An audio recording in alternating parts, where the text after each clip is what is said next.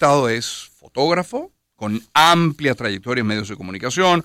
Utiliza la fotografía como, como una herramienta para transmitir mensajes, y ya vamos a hablar de algunos de esos mensajes, para hacerle entender a todos, hacernos entender que tenemos responsabilidad cada uno en la construcción de un país.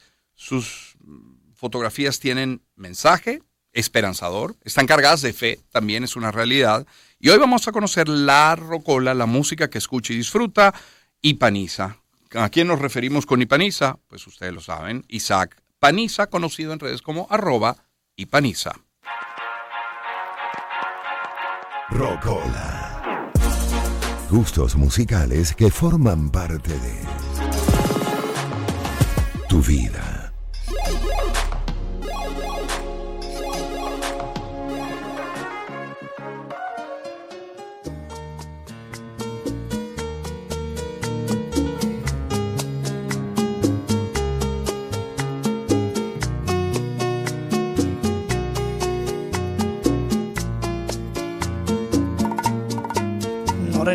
A esa paz que tú me das día tras día, a cambiar mis penas por tus alegrías y ese amor que tú me das con garantía. Renunciaré a esa flor que tú me das cada mañana, a vivir constantemente enamorando, a soñar juntos los dos de madrugada no renunciaré ni a tus ojos, ni a tus brazos, ni a tu boca. Es el tema No renunciaré de Alcia Costa. Es este inicio aleatorio, como siempre, por la rocola de nuestro invitado, hoy Isaac Paniza. Isaac, bienvenido, ¿cómo estás? ¿Cómo te va? Román, gracias por el espacio. Una experiencia este programa. Elaborar la, lista es toda una experiencia, ¿verdad? Fue complejo. Un reto. Ayer me senté, me estaban armando una biblioteca y decía, ok, de toda esta música que yo tengo, pues yo escucho casi de todo, casi. Yo decía 15, a ver, a ver, a ver. Me conecté mucho con la historia, siempre me fui con la historia. ¿Y esta canción por qué está acá? Bueno, porque me recuerda mucho a mi padre. Alcia Costa es un bolero, o sea, es un, un cantante, compositor que se especializa en boleros, es colombiano, mi papá era colombiano y siempre le encantaba el bolero y bueno, cuando él estaba, mi papá falleció de, cáncer y una de las cosas que tenía era que cuando tenía el tumor cerebral siempre le encantaba escuchar el bolero y el bolero lo, de alguna forma como que tenía una influencia en, en esa calma en esos últimos días y esta me recuerda muchísimo a mi padre. ¿Falleció cuando tú tenías qué edad? Falleció en el 2021. 2021, hace nada, reciente, hace muy poco tiempo. O sea, pudiste disfrutar de papá. Sí, bastante, disfruté bastante. ¿Y de, su música? Y de su música porque le encantaba muchísimo la música. Ahí vas a ver mucha presencia de mi padre en esa música. Sí. Seguro. ¿Qué, ¿Qué se escuchaba en tu infancia de pequeño? ¿Tuviste en casa, además de boleros, qué más? Música llanera. O sea, cuando nosotros teníamos, nosotros tuvimos una infancia en Petare y cuando estuvimos en Petare siempre nos teníamos que parar cuatro y media de la mañana para alistarnos con todo lo que era eh, las cosas del colegio, el desayuno, etcétera. Y bueno, a nosotros, nuestro, digo nosotros, mis dos hermanas y yo nos costaba muchísimo levantarnos y siempre era música llanera trancada desde el comienzo. Y esa música nos encantaba para... Al principio no nos gustaba, Ahora, ahora la disfrutamos. Ahora vamos en carro, en carretera y disfrutamos porque nos recuerda a nuestra infancia. Por lo que representa, claro, por el lugar al que te lleva. Dios así lo quiso. Ricardo Montaner, Juan Luis Guerra. Escuchamos, es la rocola de arroba y paniza. ¿Cómo decirte, mujer, que nuestro libro, antes de tú y yo nacer, ya estaba escrito? Ay, ¿cómo explicarte, mujer? Lo inexplicable, porque las cosas de Dios no las entiende nadie. Aún no te imaginaba y ya te necesitaba,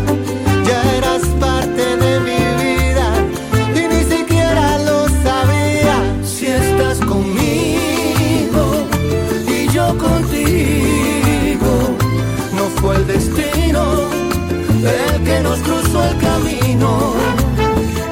Si estás conmigo y yo contigo, los dos juntitos, porque Dios así lo quiso.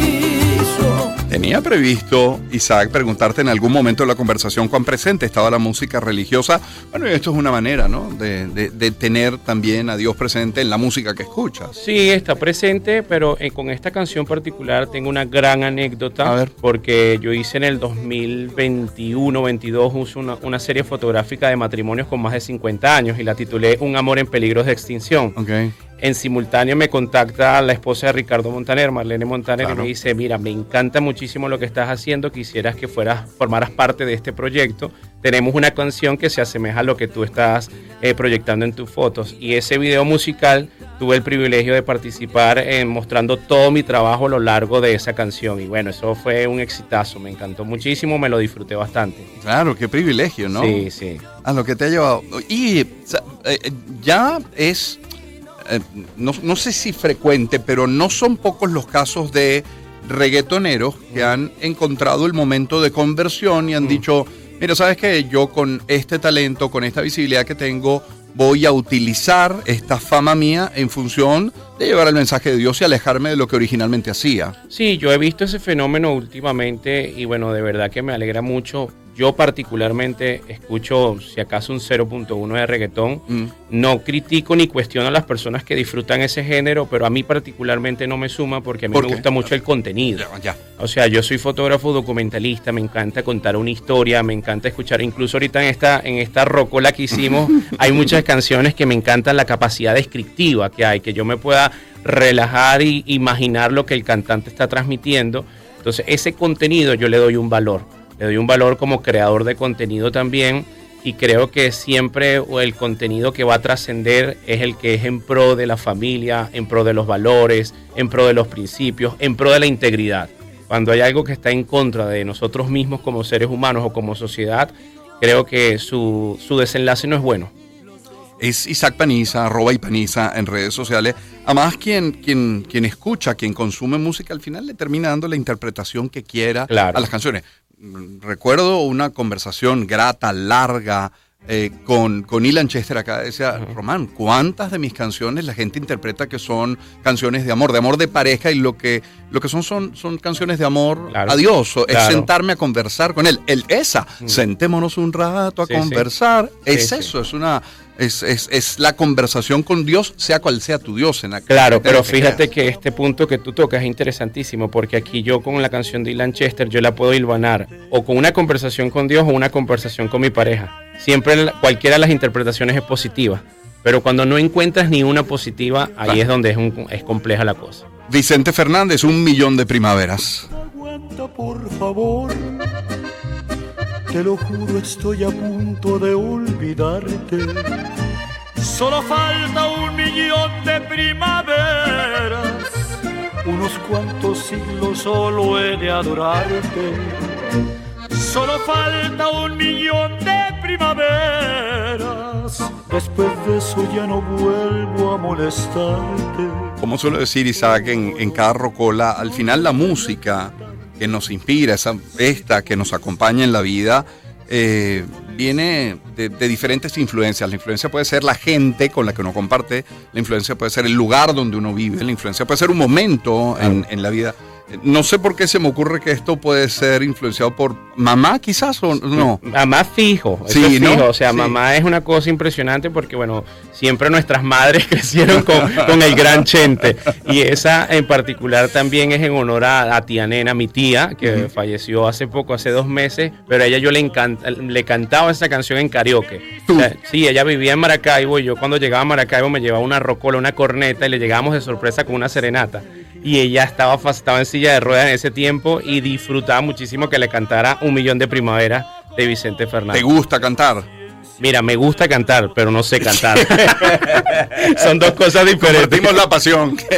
y bailar. y También esa- me encanta también- bailar. También te gusta mucho Sí, bailar. me gusta. Uy, esto es un clásico. Además cercano. El maestro Hugo Blanco moliendo café.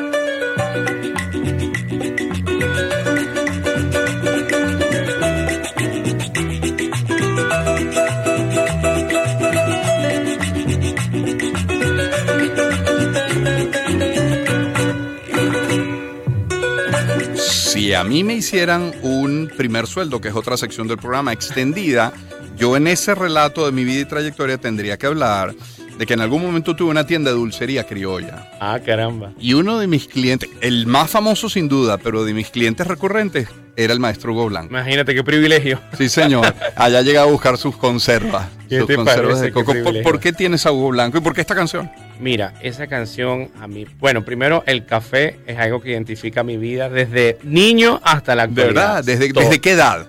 Mira, desde que tengo uso de razón, o sea, yo tenía 6, 7 años cuando viví en Colombia por dos años y nuestro desayuno fijo, fijo, condiciones muy precarias obviamente, era café. O sea, el café forma parte de mi vida y este ritmo, que es un tono de perseverancia también en cuanto al- a Sí. la interpretación que le doy a la música, me fascina y me conecta con mi tierra, amo mi país. Me encanta cuando recorro Venezuela. En el 2017 hice un recorrido de 5.000 kilómetros por Venezuela con mi esposa. Visitamos desde Colombia el hito número uno hasta Brasil el último hito. Y bueno, nuestra música venezolana siempre estuvo presente. ¿Ese fue el momento en el que coincidimos en Mérida? No. No, Mérida no. fue más reciente. sí. Fue más reciente, Sí. bastante más reciente. Eh, eh, eh, en casa, ¿qué escuchaban? ¿Escuchaban la radio? ¿Escuchaban cassettes, CDs? ¿Qué, qué se escuchaban? ¿Qué, qué, qué aparato tenían? Mira, teníamos un radio AM/FM con su antenita alambre Claro. que se estiraba por dos me- un metro y medio. Que para cuando se rompía y venía el gancho, ¿no? Venía el típico gancho. Yo tuve el privilegio de conocer lo que es un televisor con joroba blanco y negro que lo, que lo movías por, con, la- con la- el cable. Y también después subimos el nivel y compramos un equipo de sonido con cassette. El Ah, ese. cassette fue un espectáculo porque ese fue el, el típico aparato de este equipo de sonido que trae dos cornetas y un cerebro en el medio que abres con los aparaticos las dos gavetas para los cassettes. Primero compramos uno de un solo cassette y después como se retrocedía muy lento compramos el de dos cassettes. Mientras uno se retrocedía utilizábamos el otro. Cosas que nosotros vivimos. Claro, que, se- que recuerdas la marca, por Hay ejemplo. personas que quizás no lo van a entender. ¿Y recuerdas la marca? Yo, yo, mira, tuve un Aiwa, un Aiwa, tuve un Panasonic también. Qué divertido esto. Mire, Julio Jaramillo forma parte de la rocola de Isaac Paniza, Sí. Nuestro Juramento. Nuestro juramento.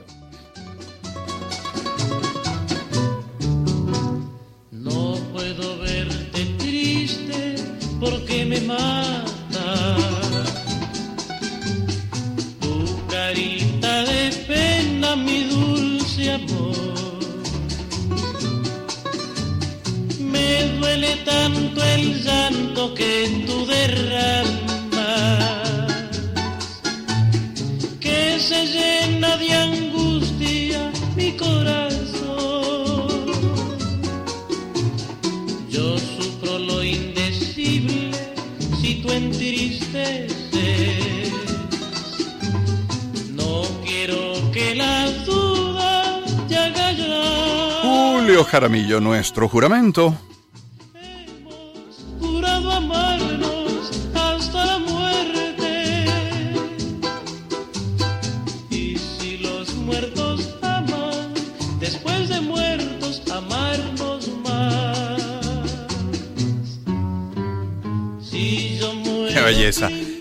En tu caso, Isaac, Isaac Paniza, nuestro invitado, la música y la fotografía van de la mano. Es decir, escuchas, escuchas música mientras tomas fotografías o mientras editas fotografías o mientras revelas cuando hay que revelar. Sí, cuando estoy tomando fotografías no escucho música. No. Incluso. ¿Puede condicionar la fotografía? No. No, simplemente como que no escucho. O sea, yo he documentado. Estás tan conciertos, concentrado. Sí, yo he documentado conciertos, he documentado el concierto de Oscar de León, hace poco documenté el de Giordano. Sí. Y estoy tan concentrado en la observación que eh, la escucha no la tengo. Las fotos de Giordano son espectaculares. Sí, sí, no las tengo. O sea, llega un momento donde intenté escuchar música para concentrarme, pero es que no, no era una variable en realidad.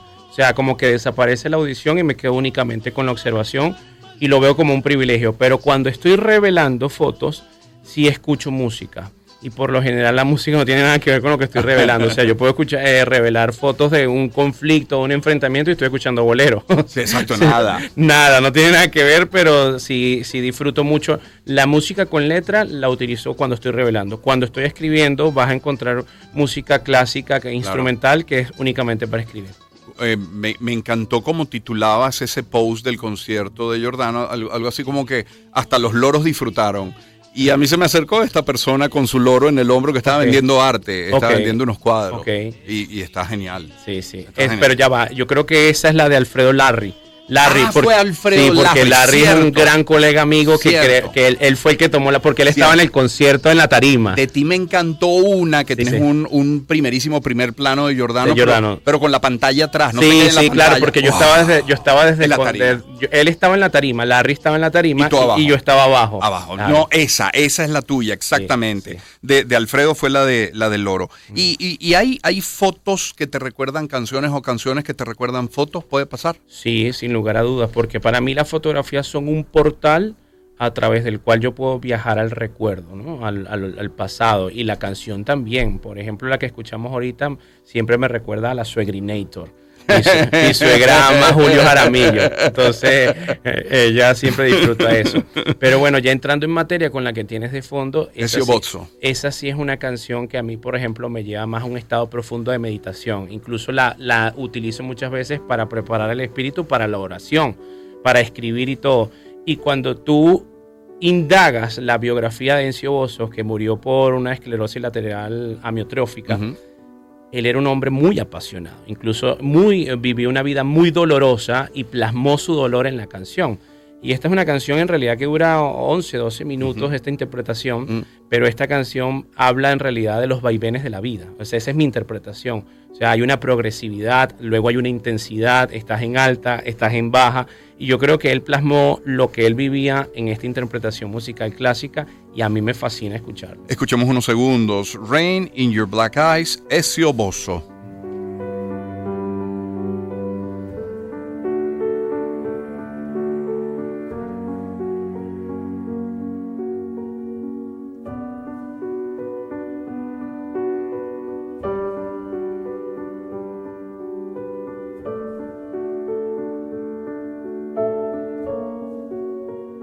Partiendo, Isaac, de esa interpretación que haces de la canción, ¿en qué punto estás en tu vida hoy? en un estado de plenitud. Yo estoy en un estado de plenitud. Si yo me toca la muerte hoy, estoy satisfecho. Satisfecho porque me eh, creo en un Dios, en que para mí es mi Salvador. Me casé con la esposa que amo, trabajo de lo que quiero, tengo una familia bendecida, vivo en el país que amo, nunca decidí irme, me honro a los que se van, pero yo decidí permanecer acá. Eh, todo el trabajo que yo hago ha tenido un impacto y ha podido influenciar positivamente a otros, o sea, ha dejado, yo siento que he dejado parte un legado a través de mis fotografías y me siento, eso me da plenitud, me da plenitud de saciedad. Por ejemplo, la palabra de Dios dice, en su presencia hay una plenitud de gozo. Y esa plenitud de gozo yo la experimento, hoy la experimenté en la mañana. O sea, poder venir y saber que no tengo temas pendientes. Hay muchos proyectos, muchas metas, muchas cosas por conquistar, pero no me permite, eso no me deja el afán. O sea, no trato de, de huirle a la ansiedad siendo un portador de ansiedad. O sea, Mm. la- cuando uno tiene un pensamiento acelerado de que siempre está creando y es, es- siempre es el lado sombrío del creativo, de que siempre está creando, tiene que manejar ese pensamiento acelerado que nos hace tanto daño. Pero he podido gestionar mi yo a través de la conexión con el espíritu y saber que está de cerca. A veces la ansiedad vital es necesaria, hay una ansiedad saludable, pero cuando está subiendo el nivel ya sé cómo poder tratarla y, y- y medicarla ahí bien, sin ningún medicamento, si no valga la redundancia, sino únicamente a través de la acción. ¿Qué te hace perder la calma, la serenidad? cuando siento que me estoy desviando de mi propósito. O sea, yo veo el propósito como un camino y, es- y todo funciona ahí. Yo, o sea, incluso yo tengo un tema de que soy muy enfoque único. Todo gira en, función de algo, todo tiene una congruencia, todo tiene una sinergia y yo quiero material, materializar mi propósito en este peregrinaje. Cuando yo siento que algo me está desviando o alguien me está desviando de ese propósito, empiezo a estar en intranquilidad. Y esa intranquilidad es un llamado de atención para regresar nuevamente a la línea de ese propósito. Estamos escuchando a Isaac Paniza, arroba y Paniza. Willy Colón apareció por acá en esta rocola. Claro. Es gitana. Claro. Es, es un intro largo, pero valioso. ¿Por- Valioso. ¿Por, qué gitana está acá? Porque yo bailo con mi esposa gitana. O sea, mi esposa y yo nos encanta la salsa. Incluso nuestro matrimonio estuvo la dimensión latina. O sea, estuvimos, disfrutamos, las, me encanta bailar salsa con mi esposa. Por lo general bailo únicamente salsa con mi esposa. Y nosotros el- el- el- la salsa la vemos como un cortejo. Como un pavo real eh, plum- plumeándose ahí exacto. para tener el cortejo. Ese cortejo bonito que vemos en la naturaleza. Yo creo que la salsa brinda esas condiciones para ese cortejo. Y la salsa siempre nos encanta. Lo, lo que son las etiquetas, yo dije, nah, la rocola de Isaac seguramente está bonita y se pega con la fotografía. pero qué bueno que este Willy Colón con gitana. Y tú este papel, que sepas lo mucho que te quiero, aunque no te vuelva a ver. Gitana, gitana, gitana, gitana, tu pelo, tu pelo, tu cara, tu cara.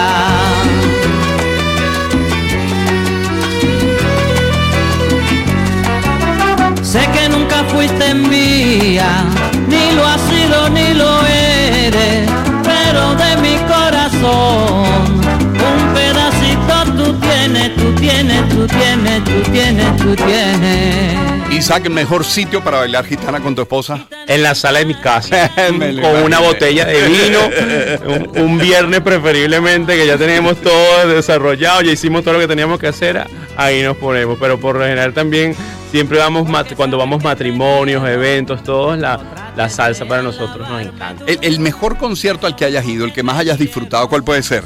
Wow. He disfrutado muchísimo. Disfruté uno de Ricardo Montaner en, en México. Espectacular. Primero porque fue fuera de Venezuela. Mm. Eh, Me tocó documentar a Ricardo en Ciudad de México.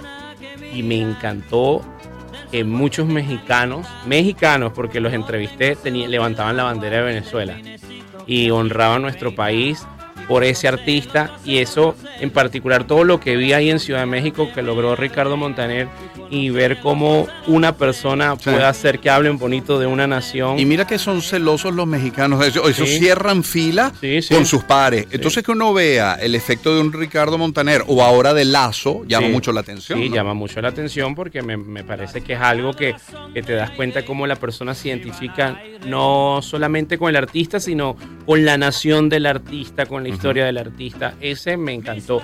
Bueno, también Oscar de León en el Teatro Teresa Carreño cuando estaba celebrando, creo que eran 40 años de carrera artística, que cantó como tres horas.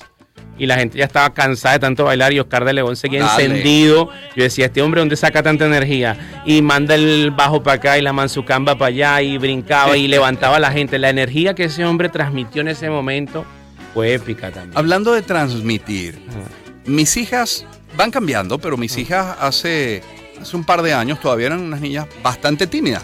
Ya no lo son tanto, repito. Y, y- y no son muy dadas a la fotografía. Tú y yo coincidimos en Mérida, en, en un hotel, en una posada, y, y fuimos juntos en un paseo y estábamos allá en medio de aquella cantidad de, de frailejones. Tomaste tu cámara y ellas no solamente que accedieron, probablemente tus fotografías son las fotografías más bellas que tengan mis hijas. Gracias.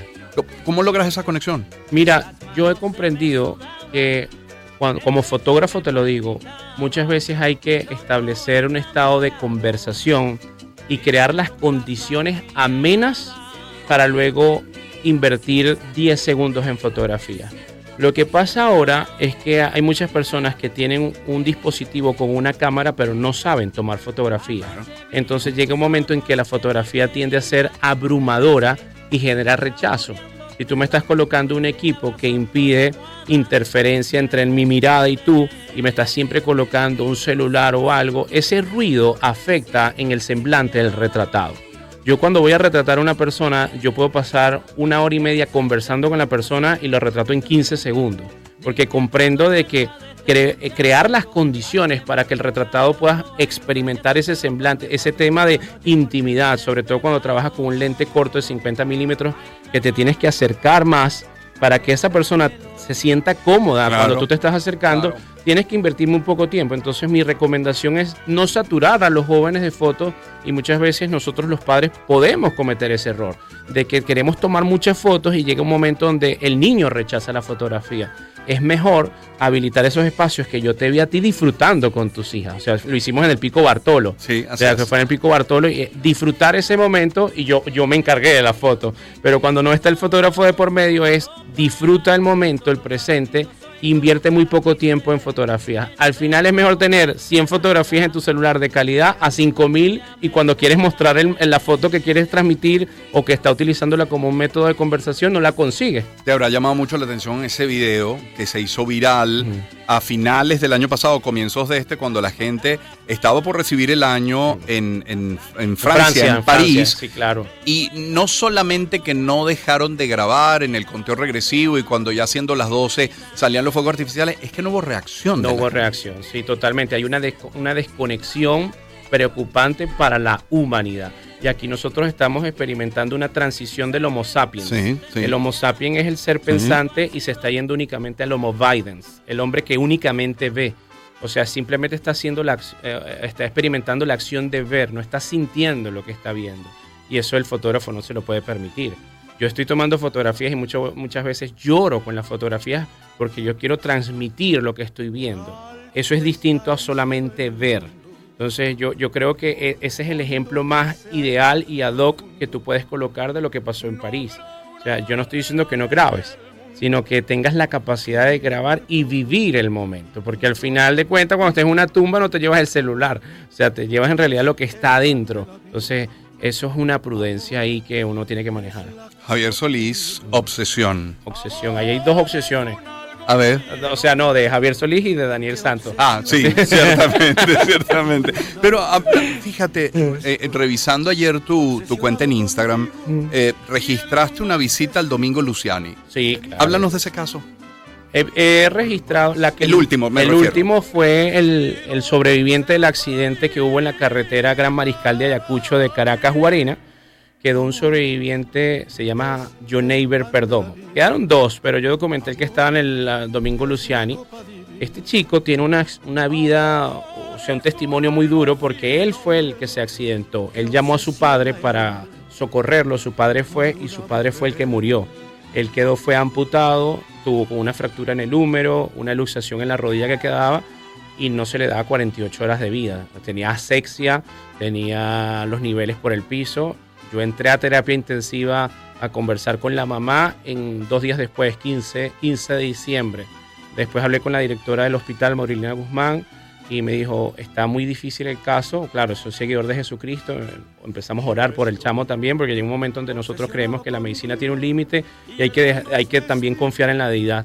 Mira, y de una forma sorprendente este chico se empezó a recuperar, empezó a estabilizar sus niveles, duró 17 días en terapia intensiva. Yo le documenté todas las operaciones, o sea, en todos los quirófanos entré con él, tanto en el húmero, la luxación, y actualmente hace tres, dos días, ayer, ayer casualmente, él le dieron de alta, después de dos meses y seis días que estuvimos en ese acompañamiento, se fue a su casa ayer feliz, con, teniendo la, la posibilidad de pararse en un solo pie y documentar todo ese proceso me da tanta satisfacción porque eh, vimos toda su evolución y voy a, voy a continuar acompañándolo. Hoy en la mañana conversé con él porque bueno, está ahorita en ese proceso. Un milagro. Es un milagro, yo lo titulé el milagro del Luciani, o sea, es un milagro sin lugar a dudas, o sea, pude documentar un milagro. He documentado varios, pero este fue, me acompañaron muchas personas. Eh, Mira, esto, como decía al inicio, esta rocola es absolutamente aleatoria, las dos obsesiones juntas. Sí, sí, sí, Ahí está ahora Daniel Santos con obsesión. Entre tanto proyecto y en esa mente creativa tuya intranquila, ¿en qué andas ahora, Isaac? Mira, ahorita estoy trabajando con la alcaldía de Chacao, estamos gestionando un proyecto muy interesante que se va a materializar en mayo en honor a nuestros ancianos. Tenemos también un proyecto que estamos materializando pronto, lo van a ver en el Hospital Domingo Luciani, algo nuevo, algo nunca antes visto en un hospital en Venezuela. Ya lo estamos trabajando también. Eh, tengo muchos viajes de por medio, siempre estoy haciendo cosas, pero siempre digo, bueno, pero me queda todavía tiempo para hacer más. Eh, Pero bueno, qué maravilla que así sea. Oye, qué bueno que estemos cerrando la rocola con Arjona. Si hablamos de estigmas, vaya si los tiene Arjona, ¿no? Los Muchos tiene le critican. Muchísimos le critican a él, pero a mí me encanta contar una historia a través y- de mi o sea- foto. Y este pana, yo puedo cerrar los ojos y decir, yo entendí todo lo que este pana dijo. O sea, él describe, iba por la acera, la acera estaba amarilla, pero tenía una grieta, y había un hueco y un perro muerto y me desvié. Y entonces yo, esa, ese storytelling que él cuenta en la, en la música es un ejemplo para los creadores de contenido ahorita. Tú lo puedes estima- estigmatizar, pero si te das cuenta, el consumidor quiere una historia. Yo a veces eh, trato de decir, bueno, este, este párrafo que estoy narrando no es relevante. Y me doy cuenta que la gente comparte ese párrafo y lee ese párrafo y me dice, qué increíble lo que pusiste en esta parte. O sea, la gente está ávida de una narrativa Yo, también. yo, yo si tuviera, si me forzaras a criticar a Ricardo Arjona, diría, caramba, a mí me, me puede llegar a aburrir la temática, porque siento que, que todo gira en torno a tres o cuatro temas y no mucho más. Esto está bien, está mal, no, sencillamente es un comentario.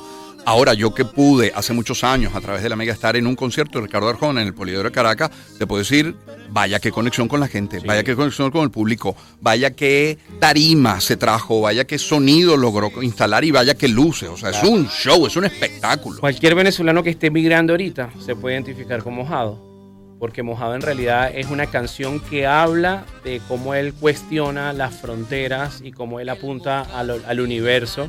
Y entonces el Mojado en realidad es un migrante, porque él es- viene de familia migrante también. Entonces cuando tú es- escuchas lo que él está diciendo, cualquier venezolano que esté fuera y que sepa lo que implica la migración va a entender la canción. Escuchemos unos segundos, mojado, Arjona.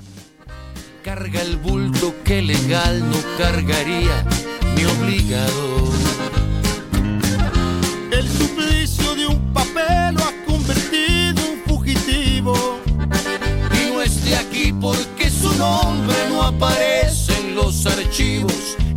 Allá porque se fue.